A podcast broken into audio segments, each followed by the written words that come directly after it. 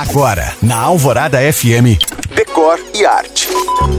Oferecimento chegou o Patrimar Montano Antilha, 3 e 4 quartos, no melhor do Luxemburgo.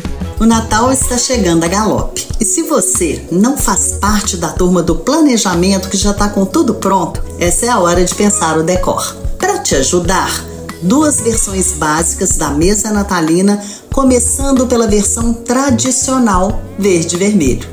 Nessa versão, eu gosto de uma base neutra com toalha branca ou bege e adiciono as cores nas louças, taças, velas e enfeites, tomando cuidado para não pesar, já que verde e vermelho são cores fortes. Se o Natal for ao ar livre, dispense a toalha e use suplás, verdes e vermelhos alternados, e use pratos neutros ou com detalhes temáticos.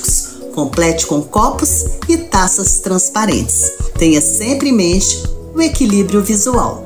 Para a segunda versão, mais minimalista, a dupla branco e ouro é ótima. Nela, use louças brancas e detalhes dourados, que podem estar nos talheres, nos porta-guardanapos e nos enfeites. Eu acho essa aposta super prática porque você pode repeti-la uma semana depois no Réveillon e também ao longo de todo o ano, já que é muito elegante. Se você chegou agora, ouça todos os meus podcasts no site da rádio. Te espero também no Instagram, em you.cam.find.